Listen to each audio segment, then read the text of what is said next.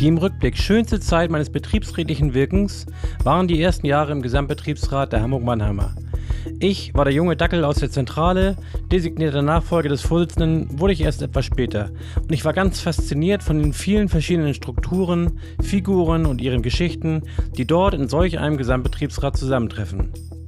Vom Grunde her kannte ich das schon aus meiner Zeit als GJAV-Vorsitzender, aber so als Mitglied, verbunden mit der Möglichkeit, auch in Ausschüssen mitwirken zu können und dort einen vielfältigen Austausch mit Kolleginnen und Kollegen betreiben zu können, die mit betriebsrechtlich ganz anderen Realitäten klarzukommen hatten, das hat mich begeistert. Diese Begeisterung, so scheint es mir, hat mich auch zu meiner aktuellen Berufung gebracht, der Tätigkeit als selbstständiger Betriebsratsberater. Im Gesamtbetriebsrat habe ich viel gelernt, wie wertvoll Perspektivwechsel sind und wie viel mehr man erreichen kann, wenn man auch um Schwächere eine Wagenburg bildet und nach außen hin zusammenhält. Mit der Unterstützung des Gesamtbetriebsrats konnten viele örtliche Betriebsräte viel mehr erreichen, als ihnen das vor Ort möglich gewesen wäre. Um als Gesamtbetriebsrat seine PS optimal auf die Straße zu bekommen, ist es extrem sinnvoll, die Themen klug zwischen den betriebsrätlichen Gremien miteinander abzustimmen. Welche Möglichkeiten es dazu gibt, darum soll es in dieser Folge gehen.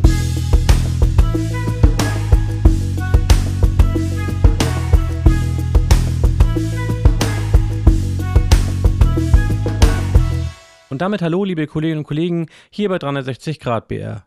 Gesamtbetriebsräte gibt es in ganz unterschiedlichen Ausprägungen und Größenordnungen. Im Grunde geht es da ja schon mit einem zweiköpfigen GBR los. Zwei Betriebe mit Betriebsrat, jeder kann aufgrund seiner Größe nur ein Mitglied entsenden und dann kann man abends nach der Sitzung noch nicht einmal Skat spielen. Natürlich sind Tipps und Ratschläge umso sinnvoller, ehrlicherweise, je größer die Anzahl der Gesamtbetriebsratsmitglieder ist. Vorab noch einige Basics, denn bevor man sich darüber unterhalten kann, wie man seine Arbeit am besten erledigt, sollte man Klarheit darüber haben, was überhaupt zu tun ist.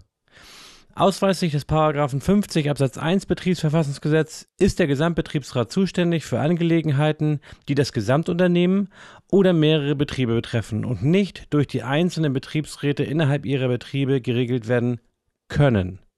Das letzte Wort können ist hier sehr entscheidend und hat in meiner betriebsrechtlichen Praxis vielfach eine hohe Bedeutung gehabt.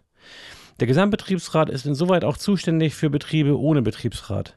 Fast schon überflüssigerweise wird in Satz 2 klargestellt, er sei den einzelnen Betriebsräten nicht übergeordnet.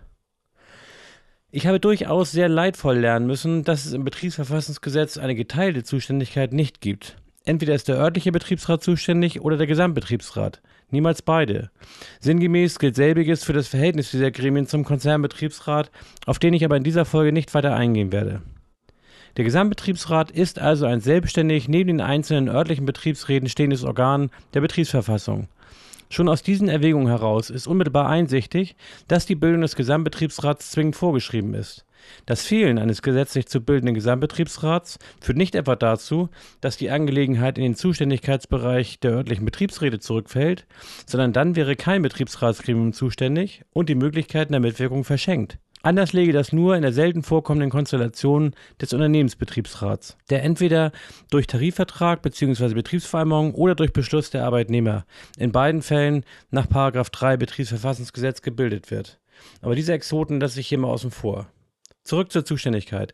Nach 51 Absatz 5 Betriebsverfassungsgesetz haben die Betriebsräte und der Gesamtbetriebsrat im Rahmen ihrer Zuständigkeit grundsätzlich die gleichen betriebsverfassungsrechtlichen Rechte und Pflichten. Da der Gesamtbetriebsrat den örtlichen Betriebsräten und diese umgekehrt dem GBR gegenüber nicht übergeordnet sind, fallen auch keinem Gremium irgendwelche Weisungskompetenzen oder Rahmenvorgaben den anderen gegenüber zu. Selbst die Mitglieder des Gesamtbetriebsrats haben kein imperatives Mandat, können aber natürlich jederzeit von den örtlichen Betriebsräten auch grundlos ausgetauscht werden. Die geschilderten Zuständigkeitstrennungen haben zur Folge, dass unzuständige Gremien auch keine wirksamen Vereinbarungen mit dem Arbeitgeber schließen können. Darin liegt oft eine Gefahr für beide Seiten. Schließt etwa ein unzuständiges Gremium einen Sozialplan ab, ist dieser nicht nur unwirksam, sondern darüber hinaus ist der Verhandlungsanspruch des zuständigen Gremiums unverändert intakt. Das kann dauern und teuer werden, wenn man da allzu lange auf dem falschen Pferd unterwegs war. Gleiches gilt auch im Konfliktfall. Unzuständige Gremien können weder wirksam das Arbeitsgericht noch die Einigungsstelle anrufen. Örtliche Betriebsräte haben die Möglichkeit, mit der Mehrheit der Stimmen ihrer Mitglieder den Gesamtbetriebsrat zu beauftragen, eine Angelegenheit für ihn zu behandeln. Das geht nur in diese eine Richtung, umgekehrt nicht. Und, Achtung, es geht um die Mehrheit des Betriebsrats, nicht der Mehrheit bei einer Betriebsratssitzung anwesenden Mitglieder. Wenn es etwa ein elfköpfiger Betriebsrat ist, brauchst du sechs Stimmen dafür. Eine Mehrheit von 5 zu 3 bei einer Sitzung, an der nur acht Betriebsratsmitglieder teilnehmen, ist dafür nicht ausreichend. Der örtliche Betriebsrat kann sich die Entscheidungsbefugnis vorbehalten. Beides habe ich sehr häufig erlebt. Die Abtretung nach 50 Absatz 2 an den Gesamtbetriebsrat und auch den Entscheidungsvorbehalt. Zwei Beispiele hierfür. Einmal haben wir mit dem Arbeitgeber auf der Ebene des Gesamtbetriebsrats eine Arbeitszeitbetriebsvereinbarung für das gesamte Unternehmen verhandelt. Das ist aber eine Angelegenheit, die vielleicht sinnvollerweise auf Unternehmensebene geregelt wird, aber nicht zwingend so geregelt werden muss. Und da ist es. Wenn eine Angelegenheit im Betrieb geregelt werden kann, ist er auch zuständig und nicht der Gesamtbetriebsrat. Und natürlich können in einem Unternehmen unterschiedliche Arbeitszeitregelungen herrschen, auch wenn es vielleicht anders sinnvoller wäre oder vielleicht Kostenerwägungen dafür eine Rolle spielen würden. In diesem Fall also haben wir vom Gesamtbetriebsrat die örtlichen Betriebsräte gebeten, uns die Abtretungsbeschlüsse nach 50 Absatz 2 zu bemitteln, was auch geschah. Der zweite Beispielfall war die unternehmensweite Aufstellung eines Sozialplans. Natürlich ist bei einer betriebsübergreifenden Betriebsänderung der Gesamtbetriebsrat zuständig für den Interessenausgleich, aber eben nicht zwingend und in der Regel sogar überhaupt nicht für den Sozialplan. Was Interessenausgleich und Sozialplan sind und wie das zustande kommt, darauf werde ich in einer anderen Folge eingehen. Aber so viel schon mal hier. Sozialpläne können bei ein oder derselben Maßnahme unternehmen vom Betrieb zu Betrieb höchst unterschiedlich ausfallen. Das kann man sich auch leicht ausmalen. Wird etwa ein Betrieb aufgelöst und die Tätigkeiten auf andere Betriebe des Unternehmens verteilt, wird der Bedarf an Abfindungen oder Mobilitätsleistungen in diesem Betrieb vollkommen anders sein als in den aufnehmenden Betrieben etwa. Auch hier haben wir es in Absprache mit den örtlichen Betriebsräten so gemacht, dass wir uns die Delegation der Verhandlungen nach 50 Absatz 2 abgeholt haben.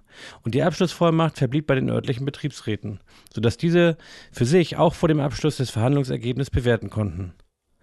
In beiden Fällen hat die Vorgehensweise den Vorteil für den Arbeitgeber einer einheitlichen Regelung. Und für die in aller Regel ist er auch bereit, einen Preis in Form einer besseren Regelung zu bezahlen. Denn wenn er erstmal mit zig verschiedenen Betriebsräten aufwendig Arbeitszeitregelungen oder Sozialpläne, wie in diesen Beispielen, verhandeln muss, womöglich noch in einigen der Betriebe Einigungsstellen angerufen werden, die einen Haufen Zeit und Geld kosten, dann gefällt das dem Arbeitgeber nicht so.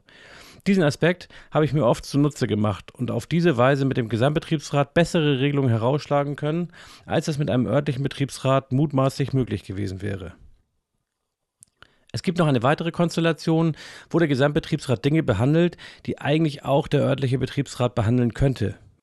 Angelegenheiten nämlich, die nicht der erzwingbaren Mitbestimmung unterliegen und die der Arbeitgeber nur einheitlich zu regeln bereit ist. Der Fitting sagt hierzu in Rand Nummer 11 zum Paragraphen 50 Betriebsverfassungsgesetz Zitat wenn der Arbeitgeber mitbestimmungsfrei darüber entscheiden kann, ob eine Leistung überhaupt erbringt, kann er sie von einer überbetrieblichen Regelung abhängig machen und so die Zuständigkeit des Gesamtbetriebsrats für den Abschluss der entsprechenden Betriebsvereinbarung begründen. Zitat Ende. Klassisches Beispiel hierfür ist etwa die Einführung einer unternehmenseinheitlichen Altersversorgung. In der Frage der Zuständigkeit habe ich des Öfteren Unsicherheiten auf beiden Seiten festgestellt. Natürlich gibt es sehr viele Themen, wo das Recht eindeutig ist oder scheint. Aber auch alte Hasen werden da gelegentlich auf dem falschen Fuß erwischt. Wenn es etwa um allgemeine personelle Angelegenheiten geht, werden Grenzziehungen schwierig. Wie beispielsweise ist es mit der Personalplanung, wenn sie unternehmensweit durchgeführt wird.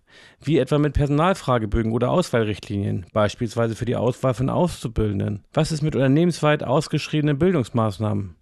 Alles Themen, wo zunächst einmal eine örtliche Zuständigkeit anzunehmen ist, wo dann aber bei näherer Betrachtung, je nach dem übergreifenden Charakter und den Differenzierungsmöglichkeiten, doch eine Zuständigkeit des Gesamtbetriebsrats vorliegen könnte. In jedem Fall liegt die Bestellung des Wirtschaftsausschusses in der Zuständigkeit des Gesamtbetriebsrats, wenn ein solcher besteht. Er ist aber nicht daran gebunden, nur GBR-Mitglieder dort hinein zu entsenden. Spezielleres gilt, wenn der GBR die Aufgaben des Wirtschaftsausschusses einem seiner Ausschüsse überträgt. In diesem Ausschuss können dann nur Mitglieder des Gesamtbetriebsrats sein. Das ist im Paragraph 107 Absatz 3 Betriebsverfassungsgesetz geregelt. In diesem Fall kann der Gesamtbetriebsrat aber so viele weitere Mitglieder in diesen Ausschuss wählen, wie der Mitglieder hat. Und die müssen dann nicht Mitglieder des Gesamtbetriebsrats sein. Über den Wirtschaftsausschuss und derartige Möglichkeiten habe ich bereits gepodcastet. Darauf sei an dieser Stelle verwiesen. Weitere Folgen dazu sind auch in Vorbereitung. Ja, und wie man die Arbeitsorganisation des Gesamtbetriebsrats sinnvoll aufgleisen kann und welche Anlaufstellen der Zusammenarbeit es gibt, darauf wird in weiteren Folgen eingegangen. Für heute sage ich erstmal bis zum nächsten Mal. Tschüss aus Hamburg.